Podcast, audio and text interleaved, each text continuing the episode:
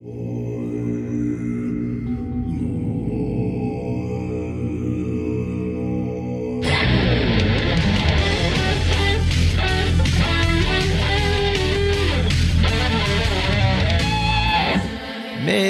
et messieurs, bonjour et bienvenue à de l'encens et des ribs. Comme à l'habitude, je suis accompagné par la cerise sur le top du Sunday de la pleine conscience. Alexandre, bonjour. Bonjour, Monsieur Yann. Comment vas-tu aujourd'hui, mon ami? Euh, écoute, euh, je, vais, euh, je vais très bien. Tu sais, tu sais que je suis toujours en quête incessante de davantage de discipline dans ma vie récemment, Yann. Oui.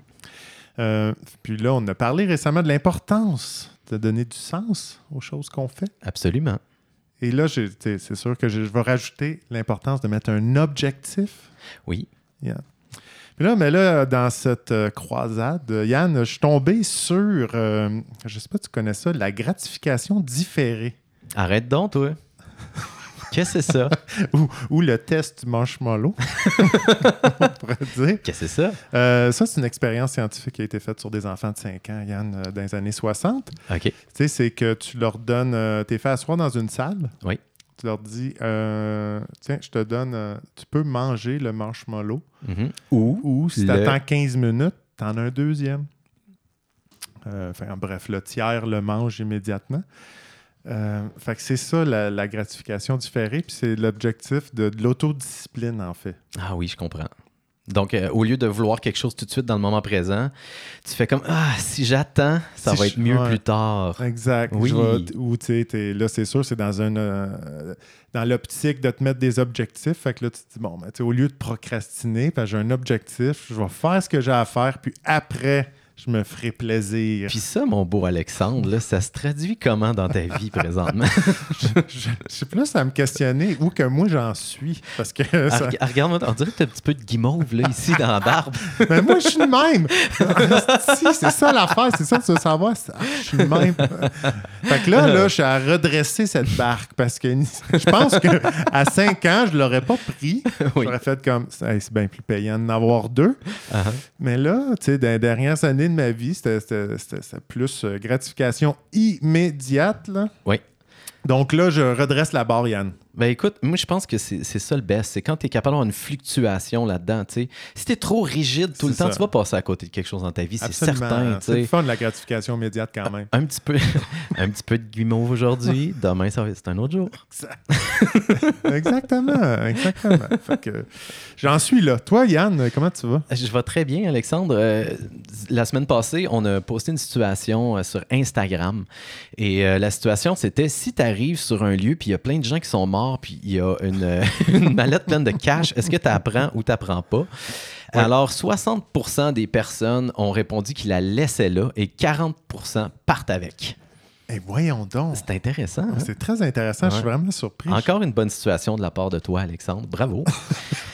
Et là, ça m'a donné le goût d'aller voir s'il y avait pas. euh, y a-tu du monde qui paye vraiment des affaires avec des mallettes remplies d'argent, tu sais? Fait que là, j'ai fait des petites recherches et je suis tombé sur un truc à propos du guitariste euh, de Black Sabbath, Tony. Ouais. Lui, pendant un bout de temps, il n'a pas payé d'allocation familiale. Fait que là, il s'est fait arrêter, il rentre en dedans. Et là, il fallait qu'il paye 75 000 pour pouvoir en sortir. Et il l'a payé avec 75 000 dans une mallette pour pouvoir aller jouer un show le soir même. Wow. Intéressant. Donc, ça qu'est-ce que je pensais que tu allais me dire? Quoi? Je pensais que tu allais me décrire exactement la marque des mallettes pour transporter de l'argent, le classique mal- la Ouais, c'est quoi la mallette. meilleure? Je sais pas. Money More. Ou celle qu'on voit toujours, là, tu sais, il y a peut-être un, un brand euh, particulier. Ouais. Je pensais que tu allais me nommer, mais c'est correct. La Green Traveler. Euh, Il il y, a aussi une autre petite histoire que, que- que j- qui est popée comme ça que je trouvais très intéressante. En 2013, George Clooney, Oui. OK, il a donné des valises remplies de 1 million de dollars chaque à 14 de ses meilleurs amis. Ah ouais? Ouais, c'était pour les remercier de l'avoir supporté dans le début de sa carrière quand il n'était pas connu. Puis il a fait comme, vous savez quoi, aujourd'hui, je vous donne une mallette remplie de 1 million de dollars. Puis il était tellement gentil qu'il a même offert à tous ses amis de payer les taxes dessus pour être certain qu'il y ait 1 milliard, 1 million cash. Ben voyons. il est-tu Ah, ça, ça, c'est- tu vois, c'est le premier réflexe que je me suis dit, comment ils vont se faire imposer là-dessus sur un million, les titanans? Oui. C'est donc... Hey, est ça, c'est quand même une coupe de piastres, là. Quand même. C'est pas 3-4 chums, là. Ouais, ouais, 4 14! Fait que j'attends toujours ma mallette, Alexandre. Oui, ben c'est ça. Moi, en fait, tu viens de, de me mettre à nu. C'est pour ça que j'essaie d'être euh, la meilleure personne possible. Sais quoi, Alex? La manette peut arriver de euh, n'importe quand, de n'importe qui. Sais quoi, Alexandre? Quoi? Ton amitié vaut beaucoup plus qu'un million de dollars. Calienne, Beau, ça. Ça, tu me touches au cœur. Hey, on a une Oui. invitée cette Oui. semaine, Alexandre, Oui. et elle aussi, elle est très, très fine et elle vaut plus qu'un million de dollars. Ça, c'est sûr, sûr, sûr. Euh, c'est une technicienne en éducation spécialisée à la base, en fait, depuis 2006, qui est devenue psychoéducatrice. Voilà maintenant déjà 10 ans. On accueille avec nous, Alexandre, Anne-Sophie Levac. Bonjour. Hey, salut, salut les gars, je suis contente d'être avec vous. Yes. Vraiment, là. Ben, on est super content de te- t'accueillir euh, dans la voûte de l'ancien des Risps. hein, Je pense que moi et Alexandre, on a beaucoup besoin d'être psychoéduqués aujourd'hui. Ah oui. c'est vrai, je suis là. Ouais. Est-ce que tu vas régler tous nos problèmes? Je vais essayer. tu vois, est-ce que tu fais plus. euh, est-ce que tu interviens davantage avec les enfants? Écoute, la psychoéducation, c'est plus reconnu pour les enfants, mais ça peut vraiment être les enfants, les personnes âgées, les ados, les adultes. Ok. Fait que- OK. Parce que moi, j'ai une question qui me vient là, d'emblée, là, puis je vais, je vais y aller direct, Yann, si tu me permets. Ben là. oui, shoot. C'est parce que je faisais. euh, je voulais faire un, pa- un parallèle avec ton expérience que tu as eue récemment. Avec un enfant qui était plus difficile. qui était difficile. Ouais, ouais, Puis je me ouais, suis dit, tu sais, il y en a qui se couvrent euh, derrière le bouclier d'une personne âgée ou d'un enfant. ou de... Les adultes, ils peuvent passer dans le tordeur, là, ça, c'est pas un problème. Mais on dirait que les enfants bénéficient d'un- d'une immunité diplomatique, comme il faut les reconnaître. En fait, là, moi, moi- moi, moi, j'entends ta question, Alexandre, et euh, je, je vais la traduire.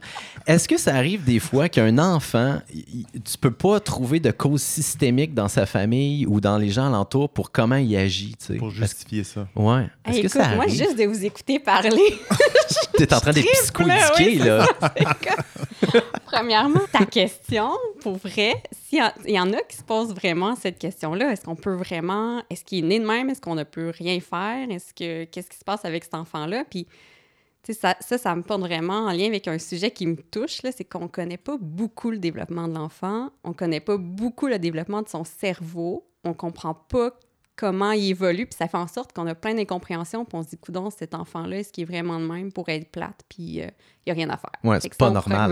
c'est ça. C'est ça. Ouais. Puis- Ouais, surtout dans un univers familial, tu sais, que tu as deux, trois frères et sœurs, là. Fait comme, pourquoi toi, t'es es comme ça? Les autres, c'est tous des anges, exemple, là, mais toi, t'es difficile. Ouais, Ouais. faut tenir en compte, en fait, où est-ce qu'il est rendu dans son développement cognitif? On Exactement. dire ça? Mais au-delà du développement cognitif, tu sais, Ah, cognitif, on pense plus souvent à apprendre à lire, à écrire, le langage et tout ça, mais il y a vraiment la maturation du cerveau. Tu sais, un enfant jusqu'à 3 ans ne parle pas de langage, de réflexion, de logique? C'est les émotions, c'est l'intensité, c'est les sensations. Fait que s'il y a un parent qui dit Hey, moi j'entends des fois ça, là, mon enfant il est bipolaire Ben là, il y a deux ans. ça reste une expression, mais c'est pour dire je sais pas quoi faire, là. Ça va super bien, puis tout d'un coup, il fait une crise, je comprends pas, je sais pas qu'est-ce qui s'est passé. Il y a rien de rationnel. Ben, effectivement, il y a rien de rationnel avec un enfant jusqu'à au moins trois ans et après, ben, évolue. Ouais, moi, j'ai déjà vu du monde euh, de 40 ans qui sont pas rationnels aussi. Mais Oui. non, oui. Puis on s'entend que ah, le cerveau, chez l'humain en général, il est mature vers la fin vingtaine. Ouais. Fait que, tu sais, Ouais, si on prend ça, en hein, quand perspective aussi, quand Ouais. même, il y a tous les adolescents aussi qui rentrent là-dedans. Ouais. Puis toi, Yann, ta question par rapport, est-ce que des fois, c'est difficile de pas comprendre? Dans, tu sais, on, on voit pas de cause, là. Il y a une famille aimante, c'est ça que tu veux dire? Ouais, c'est ça. T'as-tu Ouais. déjà vu ça? Tu sais, que tu, tu fais juste te poser des questions. Comment ça se fait, tu sais? Ouais, ouais, vraiment. Puis c'est pas mal le propre de la psychoéducation, justement, c'est de se poser des questions. tu sais. C'est d'aller le voir à la maison, d'aller le voir, à, tu sais, que ce soit au milieu de garde, à la garderie, c'est d'aller jouer avec lui, aller jouer au soccer, puis voir comment il réagit quand il part. Une fois qu'on a fait tout le tour de ça, ben là, on peut aller vers des évaluations plus poussées, psychologiques, pour voir est-ce qu'il y a vraiment quelque chose au niveau neurologique, est-ce qu'il est euh, atypique, est-ce que son développement est normal aussi. Donc, Après ça, si on trouve toujours pas de cause, est-ce qu'on peut aller voir dans les vies antérieures, voir s'il n'y a pas une réincarnation qui aurait, se serait mal passée? Là, je pense que je vous retournerai la question, les gars. Oui! Mais. Non, ça, c'est un bon point, Yann. Mais est-ce que. Je pense qu'on a déjà. euh, on a déjà touché à ce point-là, ou déjà mentionné Puis, je te poser la question, parce que des fois aussi, c'est, c'est, faut pas banaliser certaines, euh, certains traumas qui peuvent arriver. Peut-être que lui se fait voler ses Skittles là, à, à- garderie, là, puis il en est pas remis. Là. Oui, oui, pour vrai, oui. Puis, une émotion reste une émotion, peu importe la cause. C'est ça, ça peut être une grande injustice pour lui, Ben exemple. oui. Ça. moi, je fais des groupes de parole euh, dans- avec des élèves de cinquième année, puis on parle du deuil. Mais de quoi ils vont parler en termes de deuil? On passe du mort- de la mort de la grand-mère à la mort du poisson rouge. Mais ils n'ont pas vécu d'autres deuils, ceux qui parlent du poisson rouge. Ouais. Fait que c'est légitime de les écouter puis de sentir comment est-ce qu'ils ont vécu ça. Ouais, C'est des enfants. ouais. Fait que l'émotion est, est la même. À quel âge est-ce qu'on, en moyenne, y a-t-il une moyenne d'âge où est-ce que les jeunes commencent à prendre conscience de la mort? Ou Oui. ça dé- Oui? Oui, bien, c'est sûr que ça va avec le rationnel. Donc, quand on- tantôt, on parlait du développement des hémisphères du cerveau, tu sais, on est plus dans le rationnel, dans la compréhension. Parce que sinon, plus jeune, ben c'est sûr que c'est abstrait. tu sais. Puis là, ça va dépendre des croyances de la famille. Est-ce qu'on veut dire que la mort, c'est quelqu'un qui est parti vers le ciel? Est-ce qu'il y a la religion qui embarque dans ça? Là, ça dépend vraiment. Mais plus tard, les enfants vont vraiment comprendre qu'on ne revient pas. Sauf que ça, c'est vraiment à travailler. Parce qu'il y a aussi, tu sais, quand on parle de suicide et tout ça, quand les enfants, malheureusement, ça arrive quand même assez. Ben, je ne veux pas dire souvent, mais ça arrive quelques fois dans une année où des enfants. Tu sais, je dois intervenir parce qu'un enfant a eu des pensées suicidaires, mais là, est-ce que c'est parce que tu étais fâché puis tu as déjà entendu ça, mais tu sais pas ce que ça veut dire? Est-ce que tu penses que c'est comme un jeu vidéo puis tu vas, tu vas avoir une autre vie? Est-ce que tu comprends que c'est fini? C'est Ça doit tellement être dur de oui, oui. valider ça avec un kid. Tu sais, comment tu fais? Ah, c'est... Wow! OK. Est-ce que c'est beaucoup, euh, une grande partie de tes interventions? Non. Non, non. Tu sais, les interventions en psychoéducation, oui, il peut y avoir des sujets vraiment intenses comme ça, mais on peut être dans la prévention, on peut être dans l'estime de soi, on peut être dans euh, euh, développer les habiletés sociales, la confiance et tout ça. c'est pas nécessairement moi. Il y en a probablement s'ils interviennent de façon plus spécifique en santé mentale, qui vont être plus portés à intervenir dans ce sens-là, mais moi, j'interviens plus dans les écoles. C'est plus vaste. C'est vraiment trippant. Puis euh, on, on a comme gratté un petit peu la surface. Tu parlais du développement un peu de l'enfant. Puis là, j'ai essayé d'avoir l'air intelligent en pluguant le mot cognitif et ça n'a pas marché. Moi, ça a marché, Euh, Yann. oui, hein, moi, toi, ouais, tu- moi, moi, je vais te tu t'es Ah, fort. fort. Euh, ça fait que ça ressemble à quoi dans le fond? Fait que là, tu nais et là, t'as quoi? T'as as trois ans, tu disais, ou est-ce que là, t'es plus dans la phase. comment on- Mais en Ça- fait, c'est vraiment... Là, c'est-tu euh, le 7 ans, là? Le 07, c'est ça, le big deal? Alexandre, on va commencer avec 1 à 3, OK? Hmm. Tu vas trop vite. Tu vas trop vite. Ah, C'est là que les bobos, euh, ils se passent, Yann. C'est 07. Moi, c'est mon gamble. Ouais, mettons, c'est ça, 07, 06, où là, c'est le terreau. Je comprends rien à tout. C'est ça l'affaire, je me rends compte. OK, T'as tout- 06, T'as tout 07. effacé ça. Ah c'est de la, de la dissociation. Oui, ça C'est jamais arrivé. Tant de traumatisme. J'ai jamais eu cet âge-là. C'est réglé. C'est réglé. de- de- mon premier souvenir, j'ai attaché mes souliers.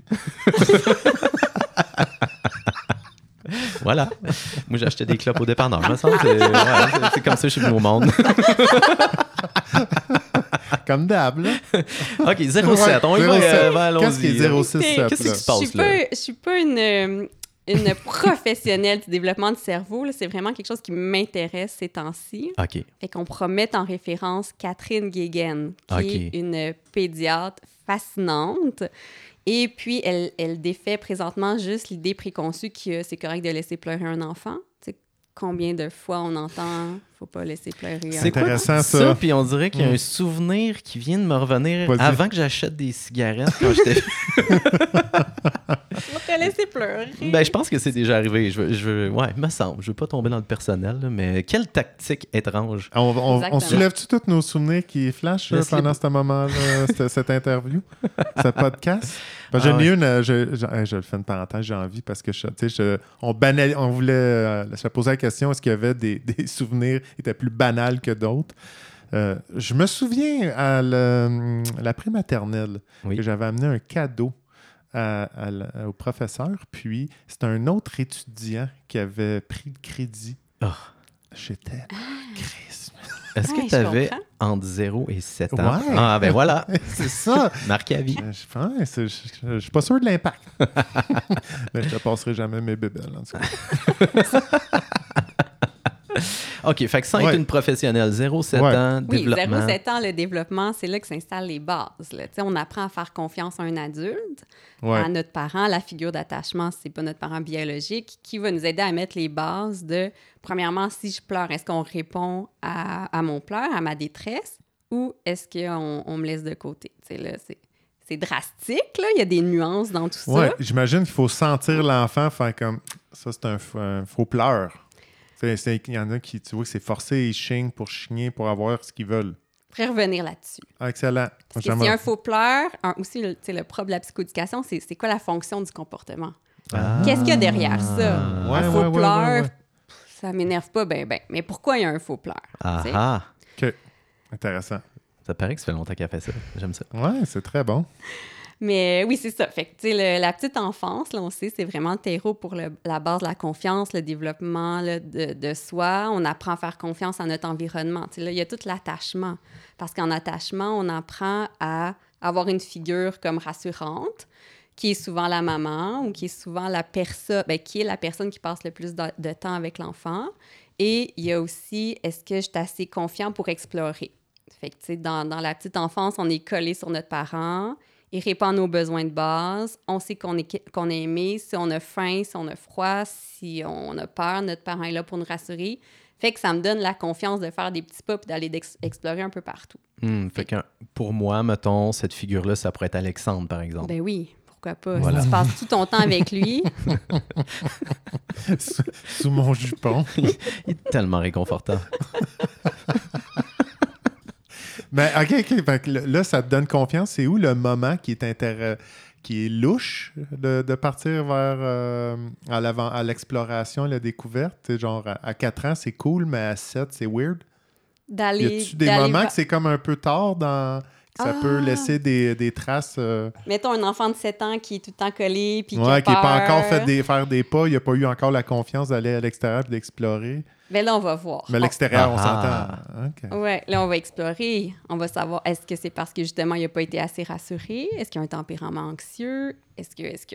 C'est beaucoup de questions, la psychoéducation, puis c'est d'aller creuser. Est-ce qu'à chaque fois qu'il est parti un peu plus loin, il y a quelqu'un qui a volé ses Skittles, Ouais. par exemple? Peut-être, exact. Exact. Oui. Pour vrai, oui. Ouais, OK. Lui, Fait- il l'a pris au pied de la lettre, là, qui part. euh, c'est quoi l'expression?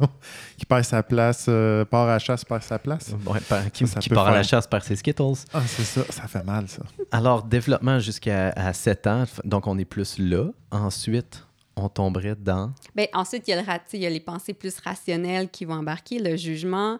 Là, il y a tous les stades de, de réflexion. Tu sais, vers 7-8 ans, on va être plus dans les lois, les règles. OK, tu sais, ça, c'est les règles. On va plus entendre c'est juste, c'est pas juste, tu sais, la- tout ce qui Ah, se... oui, ouais. OK. Fait que ces discours-là sont récurrents à travers les, les enfances. là. Oui, oui, oui. Ok, c'est pas- vers ok. 8 ans, le système, le, tu sais, qu'est-ce qui est juste, pourquoi est-ce qu'on n'a pas le droit le- de vouloir respecter les règles, ça devient important. Fait que, tu sais, tout au long du développement, il y a des stades comme ça. C'est quand même fascinant que organiquement, ça se passe tout dans les mêmes années. Ouais. Tu c'est fou ça. Dépend... Peu importe dans quelle famille t'es élevé, ou euh, il y a vraiment comme un cycle là, dans, dans les âges de l'humain, finalement. Mhm. Comme Oui. les, les pourquoi, là, tu sais, la- Oui, la, la phase oui, du pourquoi, pourquoi, Ben oui. pourquoi ci, pourquoi ça. Les pourquoi vers deux ans, mais pourquoi justement? c'est pour essayer, ben, tenter de mieux comprendre l'environnement pour aller tranquillement vers l'hémisphère gauche, de, de faire des liens entre les émotions puis ce qui est vécu. Fait quand il pose en boucle la même question, c'est pas parce que ta réponse était pas bonne, mais il essaie de l'intégrer, il essaie de comprendre, lui, tranquillement, du pourquoi, du pourquoi. Fait que c'est vraiment, ça a vraiment une, une fonction, là, le pourquoi de l'enfant. OK. Puis dans l'hémisphère droit, c'est où? C'est qu'est-ce qui se passerait plus dans ce coin-là, dans le fond? Ben, l'hémisphère droit, on parle plus des émotions, des sensations. Puis dans l'hémisphère Ouais. gauche, on parle plus du, de la logique, la linguistique. et- OK. Ouais, OK.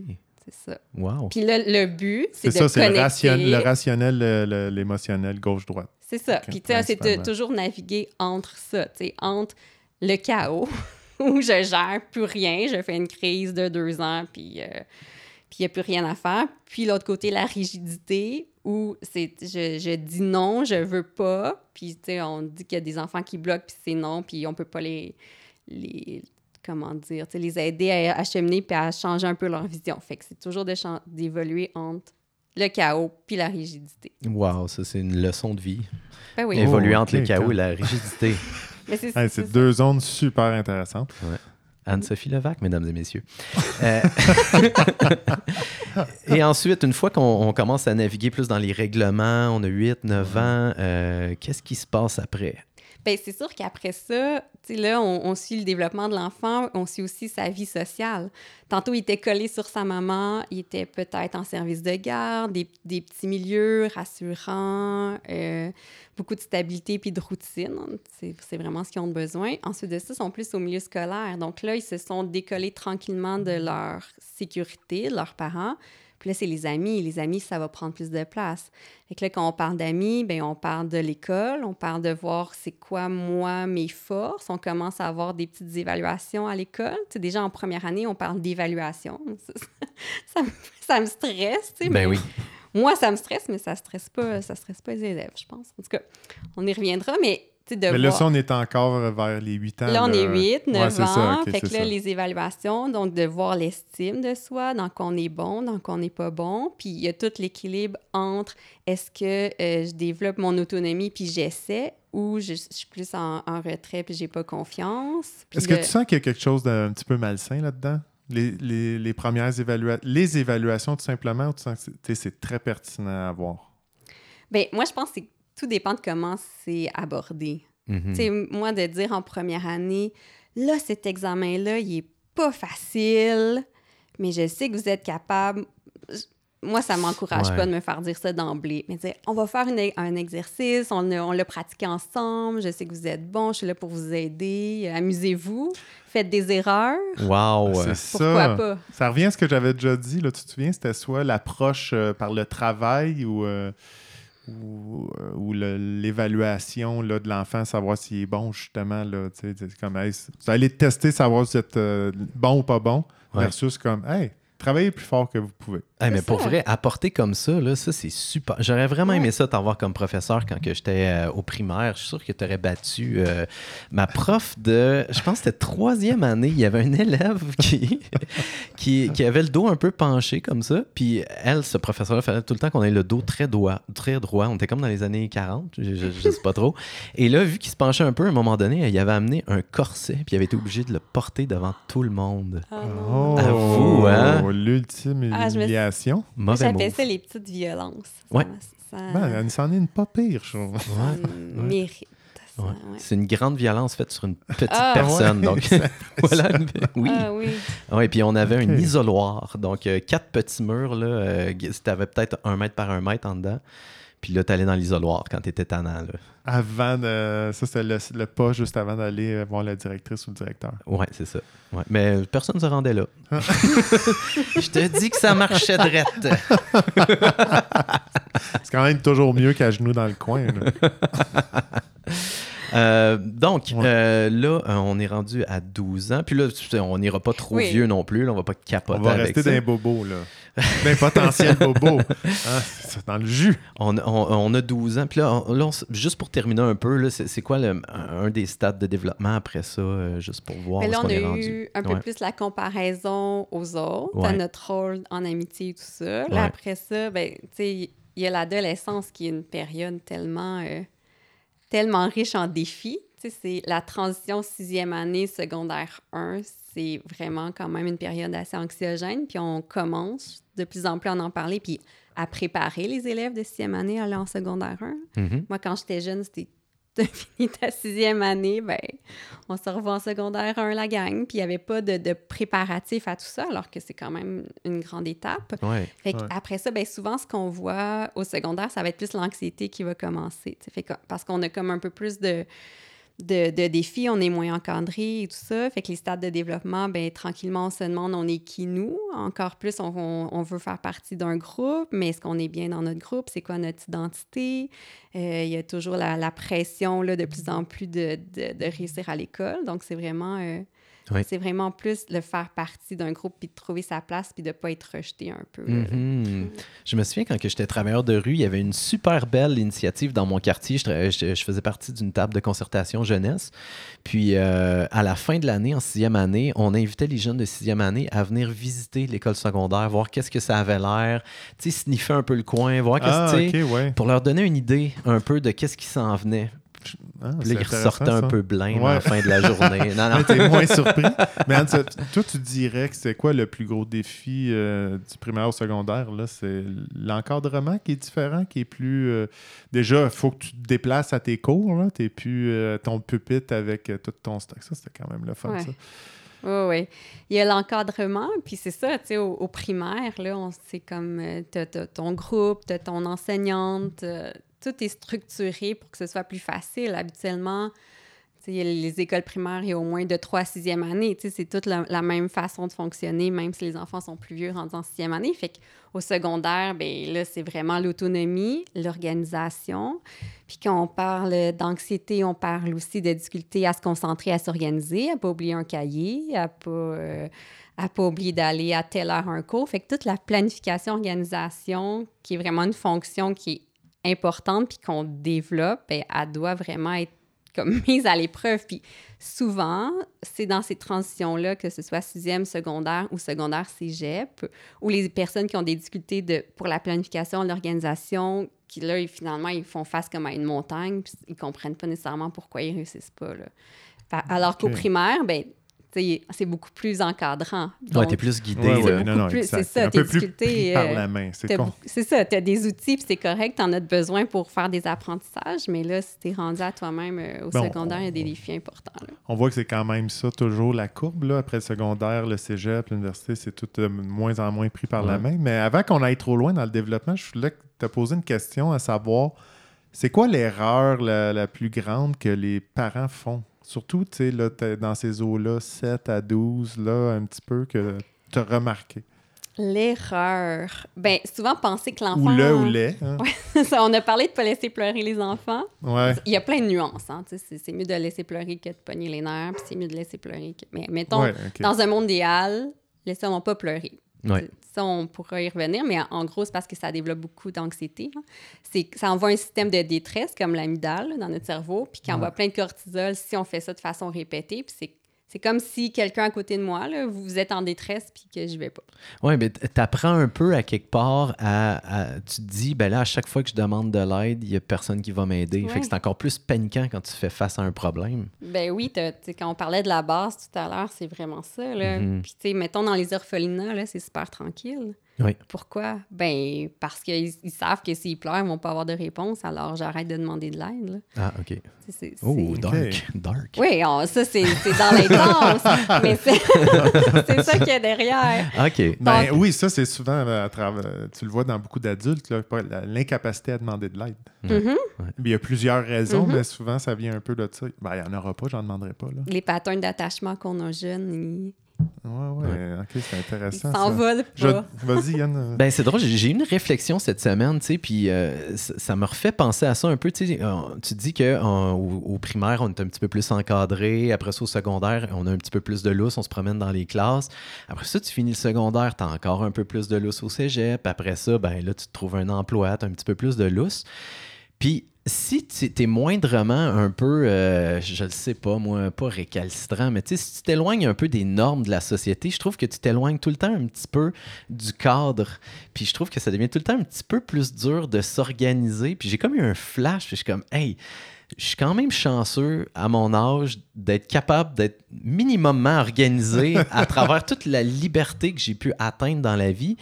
Puis c'est un constat que j'ai de voir des gens qui, font des cheminements spirituels incroyables, euh, qui vont prendre certaines substances pour comme atteindre des niveaux, puis tout ça.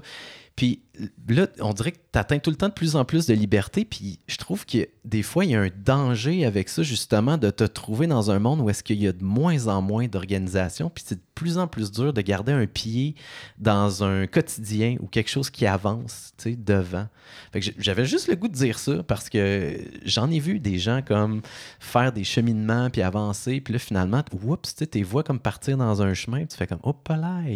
Puis c'est ça. C'est comme, c'est comme un reminder pour moi de me dire Hey, c'est important de se réorganiser des fois, de prendre un petit pas de recul en arrière. C'est bien beau la croissance personnelle puis la spiritualité, mais tu sais, juste. Je sais pas, lire le journal un peu, euh, voter, euh, tu sais, petites affaires de même. Respecter ses engagements. Pas tout blanc, pas tout noir, mais tu sais, oui, respecter ses engagements. Ouais, exactement. Non, c'est ça. Fait que Non, ça m'a fait penser à ça. Ouais. Cette espèce de liberté-là. Qu'est-ce qu'on en fait avec finalement? Tu sais? Yeah, yeah, Puis yeah. tu parles, tu quand même des, des personnes qui suivent pas le cadre. Ouais. Hum, c'est sûr que j'en rencontre beaucoup dans mon travail. Puis c'est c'est aussi tellement intéressant de comprendre le pourquoi, puis comment les accompagner à suivre leur chemin à eux. Tu sais, mon objectif, c'est pas qu'ils rentrent dans un cadre, qu'ils soient heureux. Ouais. le, le propre de la psychoéducation, c'est que la, la personne soit adaptée à son environnement en partant de qui il est puis où il veut aller. Fait c'est ça. C'est- tu fais- C'est comme une formule mathématique où est-ce que tu l'enfant, tu as la situation autour de lui, puis comment tu fais pour comme que les deux ils collent ensemble finalement. C'est ça, en adaptant beaucoup l'environnement. Puis j'imagine que c'est jamais le même symbole. Des fois c'est multiplication, des fois c'est plus, des fois c'est moins. Exact. Ah, Ah, ah, intéressant ça. Je voulais t'entendre, Anne-Sophie, sur. Tu sais, je te parlais des erreurs, là, mais je pense que le- profondément, ce que je voulais en venir, c'était euh, des fois, ce que je remarque souvent, c'est l'incapacité euh, de maintenir ses, ses limites ou ses conséquences pour un parent Mhm. envers l'enfant. Mhm. La constance. La constance. La c'est, fameuse constance. euh, je peux-tu avoir du dessert? Non. Non, non. OK, tiens. Ça, ça me fait penser à moi comme mère. Ah! Cordonnier mal chaussé qui disent des fois. ouais. Est-ce que tu, mais, mais, Mais oui. je dis ça comme ça, mais est-ce que tu dirais que c'est plus le comportement maternel? Le père, c'est plus l'autorité, euh, la rigidité d'une certaine façon? Ben, des fois, ça dépend de notre personnalité. c'est moi, la constance, la cohérence. J'ai un cœur d'enfant, je suis douce. je dis non. Je suis comme, mais non, enfant, pourquoi pas? C'est vraiment grave. tu sais, c'est ça. J'ai décidé la psychoéducation parce que j'aime me poser des questions. En même temps, je suis mère, fait que je me pose tout le temps plein de questions. Ben oui. Puis là je, là, je pense à mes théories. Puis je suis comme, mais voyons. tu sais, mon chum, il est comme, il est rationnel, puis il est constant. Ouais. Fait que, tu sais, il- moi, quand je suis pas là, c'est calme chez nous. Quand je suis là, on dirait que j'ai une mascotte de Youpi sur moi. C'est comme un party. Fait que, il y a quand même un effet à ça. il y, a- il y a un effet. Puis, tu sais, mon chum, c'est sa personnalité. Est-ce que c'est parce que les hommes d'emblée ont. Ben, c'est ça, j'allais poser comme question, en fait, parce que je trouve ça intéressant que vous soulevez le point ensemble. là. Euh, toi, est-ce que ça t'amène à travailler avec les parents, j'imagine, souvent, la psychoéducation? Est-ce que à travers tes yeux puis ton expérience, tu trouves qu'on est encore un peu dans des rôles formatés, euh, homme sévère et femme qui, qui est plus lousse avec l'enfant? Ou des fois, tu vois complètement l'inverse? Ou... Ça arrive, Ouais. mais, tu sais, je trouve pas qu'on est. Tu sais, c'est pas très clair comme avant les, Ouais. les modes conventionnels parce Ouais. que, tu sais, le père, il était pas là. C'est peut-être l'adulte, euh, le, le- le- lequel entre le père et la mère qui passe le plus de temps avec l'enfant, qui est comme plus souple. Peut-être euh, que là, on pourrait exclure là, le rôle père ou, euh, ou mère. Là. Ben peut-être. Puis comme je disais, le tempérament de la personne. Ouais. Tu sais, toi, t'es qui comme personne? Ben c'est sûr que ça a un impact direct sur comment t'élèves tes enfants. Fait Ah. C'est ça. Fait que ça dépend de ça. Ça dépend de, justement, comme tu dis, qui, qui est là le plus souvent avec l'enfant. Est-ce que celui qui est plus souvent là, il a réussi à établir une super bonne relation avec la constance, la cohérence, qui fait en sorte que ça fonctionne bien dans la maison, ou il est débordé, il est plus capable, puis il laisse tout passer? Tu sais, fait que Ouais. OK, ouais, ouais, c'est ouais, vraiment du cas par cas. Fait que c'est la même chose pour les familles que je rencontre. là. Il n'y en a pas une pareille. puis, euh, Ouais. ouais, Ah, mais je trouve ça le fun, par contre, parce que là, je, t'entends dire que, tu, dans le fond, on remarque que dans la société, euh, les pères, ils passent plus de temps avec leurs enfants? Oui, Oui? oui, oui, vraiment. Vraiment, Ouais. puis on le Ouais. voit de plus en plus. Tu sais, Il y, a- il y a une école là, euh, dans laquelle je travaille, puis je sais pas pourquoi, je sais pas ce qui se passe à cette école-là, mais c'est les pères qu'on voit. Ah ouais. C'est les pères qui viennent porter les souliers oubliés, c'est les pères qui viennent porter les lunchs, c'est les pères qui sont là à des rencontres. Les pères sont là, puis je pense que nos mentalités commencent à changer, mais tu sais, moi, quand j'ai... Ouais. ben, même encore là, quand j'intervenais dans les écoles ou même quand j'intervenais euh, plus dans les CLSC, je suis vraiment beaucoup, beaucoup en intervention avec les familles, des fois même plus qu'avec les enfants directement. Puis on a le réflexe d'appeler la mère. Oui. En tout cas, j'avais le réflexe Mhm. d'appeler la mère parce que c'est quand même arrivé que tu appelles la mère puis disais Oh, appelle ma femme, je sais pas quand est-ce qu'on est libre pour, pour une rencontre. Tu sais, Fait que, Ah, tu ouais, veux ouais, prendre ouais. un raccourci, tu appelles la mère. Uh-huh. Mais moi, je me force d'appeler les pères. Wow. Parce Ah. que si, tu sais, si on n'encourage pas aussi la place des pères, ben, tu sais, c'est pas de les aider de prendre leur place, justement, là. Puis la même chose pour, euh, peu importe, là, les cours euh, prénataux, ben, on veut que l'intervenante regarde les pères quand elle parle. Quand tu vas avoir un suivi, là, moi, ça m'est arrivé d'a- d'avoir un suivi euh, de grossesse, puis, euh, tu sais, je sais plus c'était qui, là, infirmière, médecin, peu importe, c'est pas important, mais elle a pas regardé mon chum. Ah, t'as tout long. Oui, fait c'est plate, Mais sais. oui, comment tu veux te sentir inclus quand t'es même pas regardé? C'est mais c'est intéressant, tu sais, c'est drôle. On avait une amie, on a une amie quand même qui comptait ça, que l'entrepreneur était venu chez eux, c'était sa maison, mais elle parlait uniquement à son chum. Mais ça l'avait frustré. Ah, on est encore pogné. On était encore là-dedans. Mais qu'est-ce que tu expliques que là, il y a une plus grande présence? euh, exemple, les, en- les pères qui vont chercher les objets euh, oubliés, des trucs comme ça? Tu penses que c'est juste un, un- comment dire, un, bon deal, dans le sens que les mères sont plus présentes naturellement au début, puis là, ils retournent travailler, puis OK, ils reprend. Les hommes veulent euh, rééquilibrer le balancier un peu. euh. Ben, c'est possible. Puis il y a aussi les congés de maternité, mais il y a aussi des congés de paternité. Les hommes aussi peuvent prendre la moitié du temps là, qu'on peut pour s'arrêter puis s'occuper de notre enfant. Fait que de plus en plus, il y a des pères qui disent Hey, moi, j'en veux une partie de ce congé-là. Mhm. Je veux prendre le temps. Clairement. De Ah ouais. créer lien avec mon enfant. Ouais. Euh, puis aussi, je sais pas, mais si moi, je pense de façon plus personnelle, tu sais, je, je me suis séparée là, du père de ma fille. Puis depuis ce, ben, depuis ce temps-là, en fait, ce que ça amène, c'est super positif. Il passe plein de temps avec ma fille. Ah. Tu sais, quand on regarde les familles nucléaires, ben c'est pas rare que c'est plus la maman qui fait des trucs avec les enfants, tu sais. Alors que quand t'es séparé, ben t'as pas le choix. Attends, si tu veux clarifier la, la famille nucléaire. Oui. La famille... la famille nucléaire, c'est euh, deux parents avec les enfants. Ah, c'est ça. Pas Ouais. recomposés, pas séparés. Pas... Ça me fait du bien parce que je pense que c'est la première fois que j'entends quelque chose de positif à propos des divorces. Ouais. tu sais, ça Ah, apporte. je pensais que euh, du nucléaire.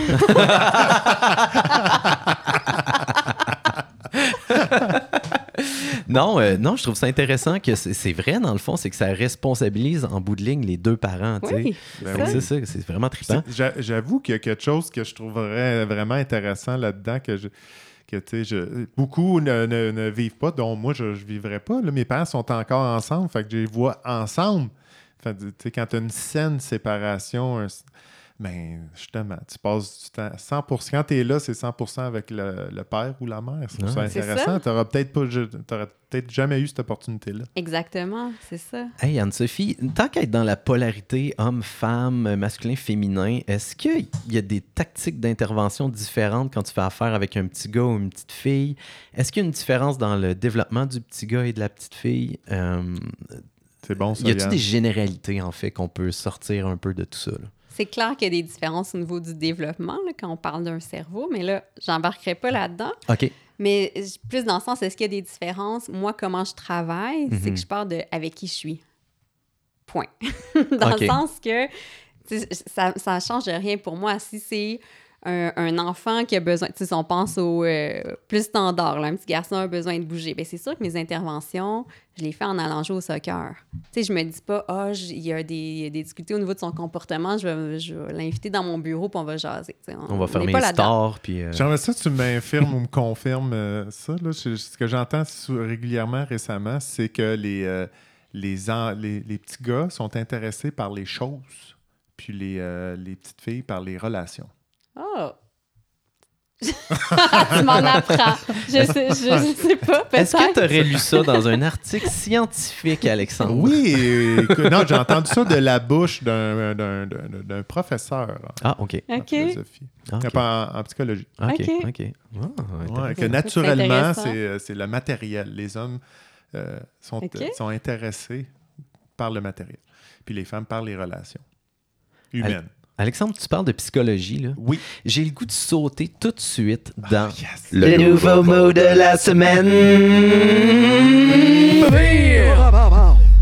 Alors, euh, petit petite parenthèse, le nouveau mot de la semaine, je vais nommer un mot, puis juste par la sonorité, vous allez essayer de trouver un peu euh, qu'est-ce que ça pourrait vouloir dire. Donc, vous pouvez inventer une définition euh, à votre guise, à moins que vous connaissez déjà le mot, bien sûr.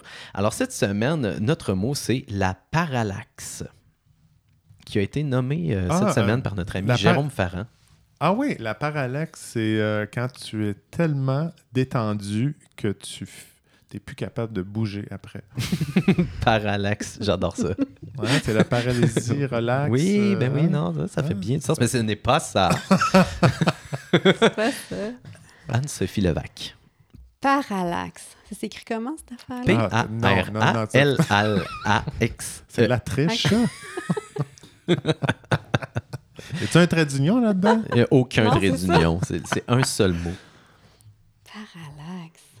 Hey, ça m'évoque rien, là. Ben, il n'y a pas de problème. Je vais, bien je vais normal. c'est quoi qui C'est se passe. C'est ça l'idée. J'aurais été vraiment inquiet. Alors, vous avez les deux torts. Ce n'est pas rien comme Anne-Sophie et euh, ce n'est pas être relax jusqu'à temps qu'être paralysé. En fait, c'est l'impact d'un changement d'incidence d'observation, c'est-à-dire du changement de position de l'observateur sur l'observation d'un objet. Donc, en psychologie, la parallaxe, c'est une modification de la subjectivité, la différence de perception d'une même réalité. Fait que c'est quand tu changes de point de vue sur ton point de vue, finalement. J'adore. Ouais. Est-ce Ah, OK, OK, OK. ok, Ouais, ouais, ouais, ouais. C'est- est-ce que ça sonne des cloches dans ton domaine, ça, de changer des points de vue? De changer des points de vue ou que chez je... des ah, enfants. de- Ou toi. euh, Ah non, oui, toi, tu as une rigidité euh, Non, mais euh, j'aime ça. Où est-ce qu'elle s'en va? Dans le fond, Ouais. est-ce que dans, dans, dans l'évolution de ton, de ton métier, tu as eu un- des changements drastiques à un moment donné? Tu as, fait comme, hey, j'interviens plus comme ça, je m'en vais faire ça à la place. As-tu eu des gros changements à certains moments? On dirait que je commence à être plus dans ça. Oui, Ok. ouais, parce qu'en sortant de l'université, c'est sûr que tu es très, très, évidemment, là, basé sur la science, sur les, les, les façons de faire, sur les, les bonnes pratiques et tout ça. Et c'est correct et ça doit rester. Mais Mhm. j'étais beaucoup, beaucoup axée sur ça. Tu, sors de l'université, il faut après aller expérimenter puis voir t'es qui comme intervenante. Fait que c'est plus à ce niveau-là que j'ai j'ai plus changé, d'aller plus vers des, des stratégies d'intervention, plus vers la communication, la relation, la philosophie, puis de, de mieux en mieux utiliser le quotidien. Ça, ça a l'air banal, mais vraiment, en psychoéducation, le quotidien, c'est notre terrain de jeu. là. Le quotidien, c'est là où tout se passe. Puis là, c'est là où on peut observer puis utiliser des moments pour euh, aller travailler des objectifs qu'on a ciblés avec les jeunes. Fait c'est sûr que plus tu travailles, plus tu as d'expérience, mieux tu es, habilité à utiliser comme cette richesse-là du quotidien. Fait c'est pas tant des points de vue, mais plus comme des améliorations que j'ai fait autour, au Donc, cours euh, des, Ça, des années. ça se traduirait peut-être euh, dans l'idée de passer plus de temps avec le jeune de manière plus naturelle pour le voir un peu puis voir un peu ses réactions face aux choses, quoi? C'est hyper important, ça. OK, Ouais, OK, oui, OK. Vraiment. Est-ce que tu dirais aussi que ça a un peu rapport avec ton instinct? Oui, Ouais. oui. Puis, tu sais, euh, des fois, on, on a plus tendance à, à oublier cet aspect-là, mais en psychoéducation, en psychologie, on est notre outil de travail. Mhm. Donc, si tu n'es pas connecté, premièrement, à la relation puis à ce qui se passe, ben, tu as bien beau avoir toutes les meilleures approches, toutes les meilleures euh, stratégies d'intervention, mais ça ne fonctionnera pas. Ouais, si t'es pas là, ça marche pas. Là. Si t'es pas là, si tu sens pas ce qui se passe, ben ça fonctionnera pas. Puis ça, c'est démontré aussi en psychologie que peu importe l'approche que tu vas utiliser, c'est la relation thérapeutique avant tout. Ah, Mhm. Ça m'amène justement à ma question. Euh, J'étais j'étais curieux de savoir c'est dans quel aspect que tu en, tires le plus de satisfaction dans tes interventions? De, de- comme t'es là, si on soulevait, est-ce que c'est changer toi de, de point de vue, de réussir à faire voir autre chose, euh, la guérison, euh, qu'est-ce qu'il y en est euh, pour toi? C'est un peu tout ça pour vrai. là. Il y a beaucoup d'aspects qui, qui, qui me fascinent. là. Que j'aime beaucoup, c'est d'aller chercher, de comprendre vraiment qu'est-ce qu'il y a derrière le comportement. là. Peu importe la fonction. là. Je sens comme si je fais une enquête, je me pose plein ça, de le- questions. Mhm. Il doit y avoir une satisfaction un peu comme boum quand tu as adressé un point, là, puis tu vois l'effet que ça a sur, euh, sur le patient ou whatever, Oui, là, sur l'enfant. l'enfant, Là, ou- tu fais comme Oh, je l'ai eu. là. C'était ça. Mais ça arrive pas si souvent que ça. Là. Ah, mais Anso, est-ce que tu me permets de mettre une petite bûche dans le foyer tranquillement, pas vite? puis on va se mettre un petit peu de jazz? J'espérais que ça se, ça se transmet jusque-là, ça se transfère là, Yann. Ouais, on passe au salon, puis Mm. euh, je me demandais si t'avais pas euh, une histoire pour nous réchauffer le cœur, euh, une intervention que t'as eue dans ta carrière que t'as faite comme c'est pour ça que je fais ça, c'est magnifique, tout en gardant la confidentialité bien sûr de ces beaux beaux beaux enfants. Ah oui, il y en a tellement, sérieusement, là, c'est... C'est ça. Tu peux commencer J'aime avec la pire. La pire, non. non. Pas avec J'ai- cette... euh, J'ai une toune de death metal. Non, c'est ça. ben, en fait, c'est quand même assez récemment. C'est un élève de 5, 4, quatrième année. Puis c'est vraiment... euh, il est dans, cette, dans la même école depuis qu'il est en maternelle. OK. Puis depuis qu'il est en maternelle, euh, c'est difficile. C'est difficile avec les élèves, euh, de la bataille, difficulté au niveau des apprentissages, difficulté au niveau des, du- de fonctionner dans le contexte de classe et tout ça. Puis moi, je suis arrivée, là, j'étais pas là depuis sa maternelle, tu sais, j'arrive à peu près quand il est en quatrième année. Puis on me dit, là, avec cet élève-là, c'est toujours ça, là, on sait plus quoi faire, on n'est plus capable, on a tout essayé, euh, vraiment, on voit pas qu'est-ce qu'on va faire avec lui, euh, on a comme, on a comme pas d'espoir. Ça, c'est quand même, c'est quand même difficile d'être celle qui porte l'espoir. Ouais, les profs sont à bout des fois, là. Mais oui. finalement, là, je prends le temps de, de, de- de- de faire mon travail. Je moi, je crois en cet élève-là comme je crois en tous les élèves. Puis on va aller au fond des choses, puis on va, on va y aller, tu sais. Donc, avec le temps, j'ai mis des stratégies en place. J'ai vraiment impliqué toute l'école. tu sais. OK. Tous les enseignants, souvent les, euh, les pro- pas les professionnels, mais les spécialistes, euh, enseignement en éducation physique, musique, arts plastiques, sont souvent mis de côté quand on met des stratégies en place. On focus sur juste la classe, Ouais, mais ils font surtout partie d'un système, ouais. c'est ça. Ben Fait que- oui. Donc, j'ai vraiment mis en place des stratégies qui concernaient tout le monde. J'ai envoyé des courriels à tout le monde pour expliquer ce qu'on allait faire.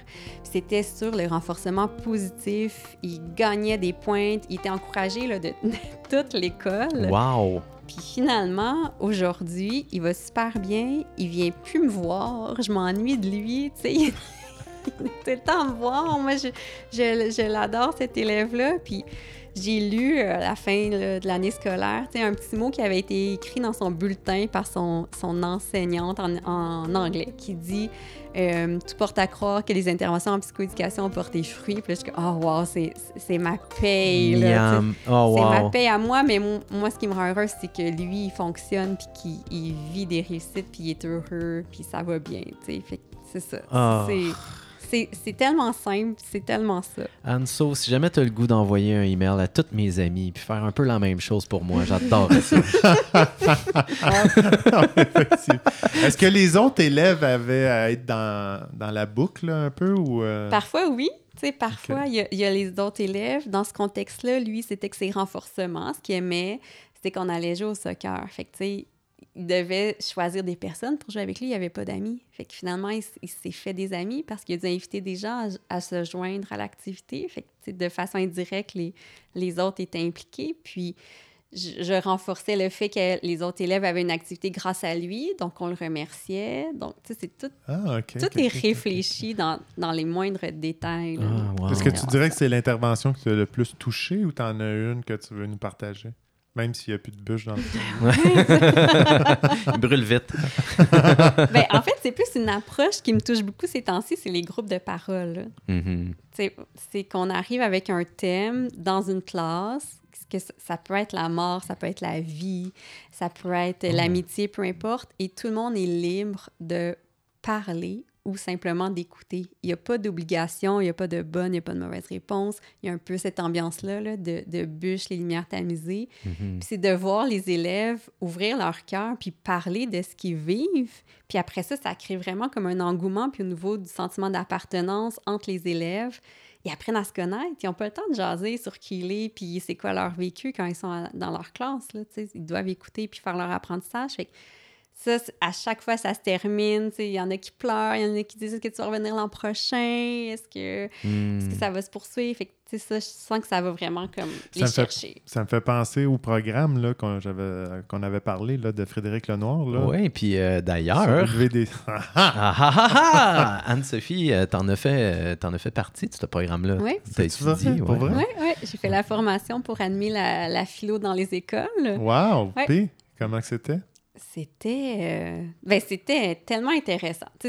De penser, phil- souvent quand on, a- on dit Ah, on va faire de la philo à l'école, là, Ouais. les enseignants, c'est comme la philo, ils ont en souvenir leur prof de philo du cégep. Ouais, c'est Platon, Platon, Socrate, let's go. De quoi tu parles? fait que c'est de ramener ça à petite échelle de comment est-ce qu'on fait de la philo avec même des, des élèves de maternelle. Ah, ah. Ben oui, c'est super euh, intéressant. Là. Vraiment. Juste parler de la mort, ça, en est de la philo. Là. Exactement. Ah, mais euh, moi, je suis curieux. Que- que- comment est-ce que tu, peux Ouais. aborder la philosophie justement avec des, des enfants comme ça? Y a-tu. euh, Ben Des- oui, il y a des thèmes. En fait, elle- avec le programme là, de, de Frédéric Lenoir, ça, parle, euh, ça part souvent d'un petit roman jeunesse. OK. Souvent, on lit une petite histoire, puis à partir de là, ben, ça crée un déclencheur, puis il y a la discussion qui, qui est amorcée en lien avec ça. Euh, Mais avec les élèves de maternelle, ça peut être une question tout simple comme qu'est-ce qu'un bon cadeau? C'est quoi Ah. un bon cadeau? Wow. Ah, OK, intéressant. Ouais. C'est Juste- ça, ça- c'est juste de faire réfléchir Oui. en bout de ligne, là, de, Oui, de c'est ça. sortir de ce qu'ils ont entendu pour aller à ce qui, ce qui vient d'eux réellement, là, Oui. en bout de ligne. Tu C'est un bon cadeau, mais papa il m'a dit que c'était un super-héros. Non, non, toi, qu'est-ce que t'en penses? Ah, mais quelque chose que mon ami va aimer. Ouais. Déjà, c'est une autre réponse. Là. Exactement, on est ailleurs juste par cette réponse-là. Ouais. C'est c'est ça, c'est des petites mines d'or. là, les- T'approches ton, ta- ta- ta- ton groupe là, qui est justement maternel, puis là, tu leur dis tu conduis un autobus qui n'a aucun frein, que tu peux pas arrêter. La- Qui tu largues. oui, voilà. Euh, ben, hey, vous avez parlé de Socrate, puis euh, Socrate, euh, 400 ans avant Jésus-Christ, lui, il, il disait que nos jeunes aiment le luxe, euh, ont de mauvaises manières, se moquent de l'autorité et n'ont aucun respect pour l'âge. À notre époque, les enfants sont des tyrans. Et Ah ouais. ça, c'était 400 ans avant Jésus-Christ. Et on dirait qu'à chaque génération, l'autre génération après, c'est tout le temps la pire. Ce que je me demande, c'est que euh, toi, Anne-Sophie, ça fait quand même un petit bout que tu fais ça. Est-ce que tu vois une détérioration, une amélioration, ou c'est tout le temps les mêmes trucs qui reviennent à travers les années? Est-ce que tu vois un changement à travers? le les, genre temps? les mêmes stéréotypes. Ouais. euh, Ou est-ce que tu en entends parler? euh, Ben, bonne question. C'est sûr que, tu sais, comme on en parlait tantôt, les enjeux développementaux, on s'en sort pas. Peu importe on est dans quelle époque. là. ça reste les mêmes âges? C'est ça, ça reste les mêmes âges. Sinon, je sais pas, moi, je suis vraiment enchantée par la génération, là, euh, que ce soit des élèves, du- parce que j'interviens plus au niveau du primaire. Moi, je les trouve tellement ouverts d'esprit, vifs d'esprit, curieux, ouverts. Ouais. C'est impressionnant. C'est peut-être nous qui avons de la difficulté à les suivre puis à s'adapter à leurs besoins puis à Ouais. qui ils sont. C'est c'est pas eux nécessairement là, qui sont si euh, bizarres que ça. Là. Moi, je, je sais pas, dans les classes, je vois... Tu sais, tantôt, tu parlais là, un peu de... Des, des genres et tout ça, ben, dans les classes, maintenant, il y a beaucoup plus de, de- des- d'élèves qui s'assument comme une fille qui s'habille plus en, g- en gars, un gars qui s'habille plus en fille. On n'aurait pas vu ça avant, où il aurait été jugé. Ben ou- Ouais, non, ben Là, ouais. c'est là, c'est de plus en plus accepté, ils sont ouverts, sont, sont comme, ils ont été sensibilisés, je pense, à beaucoup, plus, à beaucoup d'enjeux, tu sais, au niveau aussi que, de la guerre en Ukraine, ils en parlent, ils en parlent dans les écoles primaires, c'est Wow. beau, ils sont, Ben oui. Ben sont, oui. sont connectés, puis tout ça, donc, moi, je sais pas. Mais tu trouves pas qu'ils se moquent de l'autorité?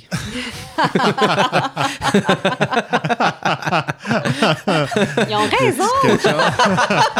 Ah, ça, j'aime ça. Ça, j'aime vraiment ça. C'est vrai- C'est vrai qu'ils ont raison, mais en même temps, ça fait chier pareil. c'est comme, tu, tu vas, tu vas m'écouter? Ouais, c'est ça, J'avais pas qu'un adulte. J'ai vécu, moi! Tu connais rien, toi! Qu'on peut défaire le mythe de ce que, ce que c'était en train de dire. On peut défaire le mythe que c'est, ah, c'était mieux dans notre temps, là. Ben Ah oui, ouais, ben ouais, oui, tu sais, ça se répète de génération en C'est génération. ça. ouais, on va arrêter ça. Alex, pour vrai, là, tu sais, comme quand- la manière que tu le dis, là, je suis un adulte, là, puis je vis tellement ça avec mes kids des fois, puis il faut tout le temps que je me rappelle de pas le prendre personnel, puis que justement, que chaque jeune est dans son développement et dans son enfant. Mais des fois, je me dis, c'est incroyable que ce jeune-là me parle comme ça, tu sais. J'ai fait le tour du monde, j'ai fait des centaines de... Je connais des milliards de choses de plus que toi. Le lui- culot, le culot de me répondre. Qu'est-ce qu'on Ah fait? oui, oui, tu sais, je veux dire, je l'ai gardé des enfants chez nous, là, puis c'est comme, c'est moi qui paye ton lunch, là.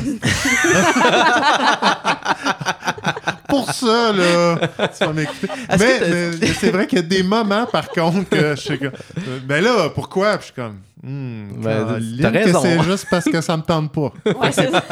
Je vais pas te le dire parce que là, C'est quoi, t'as un- cave, T'as un point, t'as un point. C'est un bon point, c'est correct. Est-ce que t'as des trucs pour garder ta patience dans ce temps-là? euh? Oui, ben comme on en parle depuis tantôt, c'est vrai. Tu sais, il faut avoir du recul. Oui. La perspective. Parce que pour vrai, si t'en as pas, c'est clair que tu pognes les nerfs. Là. Uh-huh. Si tu penses que le- l'enfant réfléchit comme toi, si tu penses qu'il a compris ce que tu lui as dit, si tu penses qu'il a la même envie que toi de ne pas arriver en retard à telle place, Ça se peut que ça y tente un petit peu moins. c'est clair que t'es plus capable. Puis c'est normal. Tu sais, depuis tantôt, on parle des bonnes approches et tout ça, mais on est tous humains. Là. Ben oui, ben oui, ben oui. c'est- normal. Ah ouais. Mais oui, un truc pour garder la patience, d'avoir du recul, de puis de pas trop se prendre au sérieux non plus, puis il y a sûrement rien de grave qui est en train de se passer. C'est- c'est- Donc, au final, avec toute l'expérience que tu as, c'est toutes des perles ou des âmes brisées. Alexandre, t'as une façon si douce de, de- de- de- de clôturer cette entrevue. Euh, Anne-Sophie, on te triture de questions Ouais. depuis le début. Euh, je suis curieux, par contre, est-ce qu'il y, a- il y a quelque chose que toi, t'aimerais mettre en lumière par rapport à, à ton expérience, que tu sens que les auditeurs, auditrices gagneraient à, à apprendre euh, à propos de ton métier ou de ton parcours? Yann. Une petite question comme ça, de coin de table. Ah oui, c'est ça, Yann. mine non, de ça se peut qu'il n'y ait rien. là. C'est correct qu'ils te viennent en tête, là. Non, non, mais il y a C'est beaucoup comme, de euh, choses. c'est comme tes cercles de parole. T'es pas obligé de. Oui, c'est ça. Non, non, il faut que je saute sur l'occasion. Ouais. Bien, premièrement, tu sais, de, de... Comment je pourrais dire? De prendre du recul pour vrai en tant qu'adulte par rapport à, à ce que peuvent vivre les enfants. Souvent, on prend pas le temps de les écouter, de comprendre. On, on, on prend pas le temps, on peut facilement juger, puis tu sais, de pas savoir qu'est-ce qui se passe dans la famille de cet enfant-là. Puis à Mhm. partir de ce moment-là, ben, comment est-ce qu'on peut aider la famille? On n'est pas obligé d'être des intervenants hein, psychosociaux pour soutenir une famille. là. Des fois, c'est de l'écoute, c'est de la présence, c'est le non-jugement. Il y a- je, je connais des familles qui se sont empêchées de sortir d'aller à l'épicerie parce que leur enfant faisait des crises Mhm. par peur d'être jugé. Fait que, tu sais, juste d'être dans notre approche, d'avoir un peu de recul puis de- d'éviter les petites violences, comme je parlais tantôt, là Mhm. tu sais, de, de crier, de- d'essayer de, de prendre plus de recul par rapport à ça, puis de, de prendre soin de nos enfants, puis de prendre le temps de bien les comprendre, puis de bien les connaître.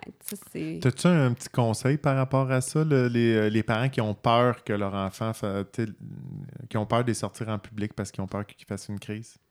Ben, tu sais, premièrement, euh, je- tout ce que je peux dire, c'est que je, je peux les comprendre. Oui, moi aussi. C'est- pas pas, dans le jugement, mais non. Donc, tu sais, d'avoir confiance en eux, d'oser, puis d'aller chercher de l'aide. Il y, en a de l'aide, tu sais, c'est pas toujours facile. Il y a de l'attente, mais il y a des organismes communautaires. De sortir de l'isolement, je pense que ce serait la première chose. C'est de reconnaître, de reconnaître comment est-ce qu'ils se sentent, puis après ça, ben, de faire un petit pas de plus pour aller chercher de l'aide, pour pas rester dans ce cycle-là, parce que justement, je suis certaine qu'ils veulent leur bien de leur- de- pour leur enfant. Tu sais, tout le monde veut le bien des enfants, mais c'est de, de oser de faire un petit pas de plus pour vraiment passer à l'action puis euh. Prendre soin de nos Eh enfants. bien, juste par rapport à ce que tu disais, tu sais, de, de, de, de prendre du recul par rapport aux enfants, de s'imaginer un peu leur situation familiale, puis tout ça, je pense que si on appliquait ça, même aux adultes, là, on vivrait tellement dans une meilleure société. Juste de prendre Oui. le temps, de prendre un peu Ouais, de recul, puis de pas te sauter des directs à la gorge, faire comme tu comprends rien. hein?